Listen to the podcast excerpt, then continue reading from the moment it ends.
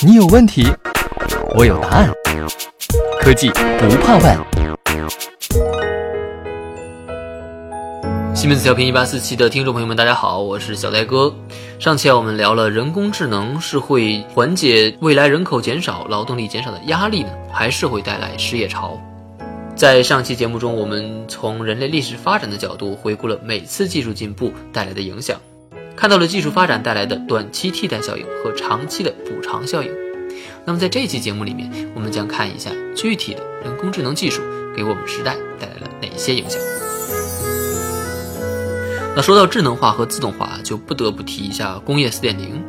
西门子呢，作为时代的先行者，它的数字化双胞胎技术可以完成很多任务，比如说把产品模型数字化，把生产流程数字化。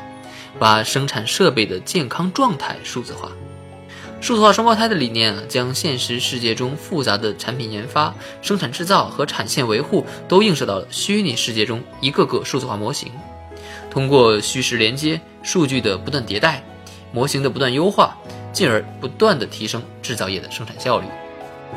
在第三次科技革命中，西门子的 PLC 硬件让很多流水线的工人下岗。但同时，它也造就了不计其数的 PLC 开发工程师。那么这次的工业4.0数字化双胞胎技术也会同样的消灭一部分生产工艺岗位，同样的也会创造出全新的虚拟调试工程师岗位。熟悉西门子的听众朋友们可能知道啊，西门子近几年正在由硬变软，这些年不断的收购软件公司。现在公司在不知不觉中已经成为仅次于 SAP 的欧洲第二大软件公司，以及世界十大软件供应商。毫无疑问，减少重资产，布局轻资产，这是由第二产业向第三产业迁移的趋势。历史大势浩浩荡荡，不可阻挡。随着 AI 和自动化的发展，社会产能大幅的提升。由于在工农业极低的生产成本，粮食和生活必需品也会变得非常的便宜，甚至完全的免费。那么人类还需要工作吗？在中国，我们大部分国人可能体会不到社会高产能的好处，但是我们可以横向对比一个很有意思的国家，它就是瑞士。二零一六年啊，在瑞士政府曾经发起过一次全民投票，这项提案认为自动化技术会持续减少工作机会。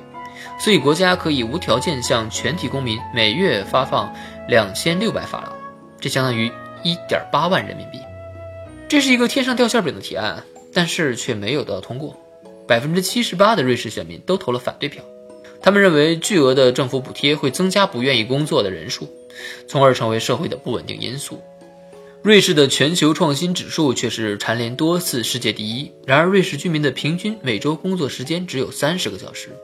与此同时，中国居民的每周工作时间是四十九个小时。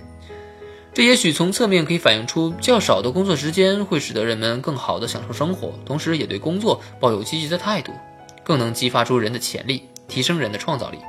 而创造力和情感是人类独有的能力，远远不能被 AI 所替代。所以在 AI 的冲击下，人类的就业形势也许会发生这样几种变化：第一，工农业的就业人群持续的减少，服务业人口扩张。第二，每周工作时间大幅减少，但是相对收入却变多了。第三，重复劳动等岗位消失，几乎所有人都会从事服务性或创造性的岗位。我们都很熟悉马斯洛的层次需求理论，在未来，我们的生理需求和安全需求都能被满足。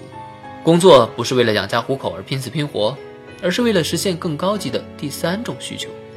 群体归属感、被别人尊重和自我价值的实现，所以在新技术加持的未来，人类将会从沉重的体力劳动或者重复性的工作中解放出来，也将活得更加有尊严。你是不是同意这样的观点呢？在留言区写下你的想法吧。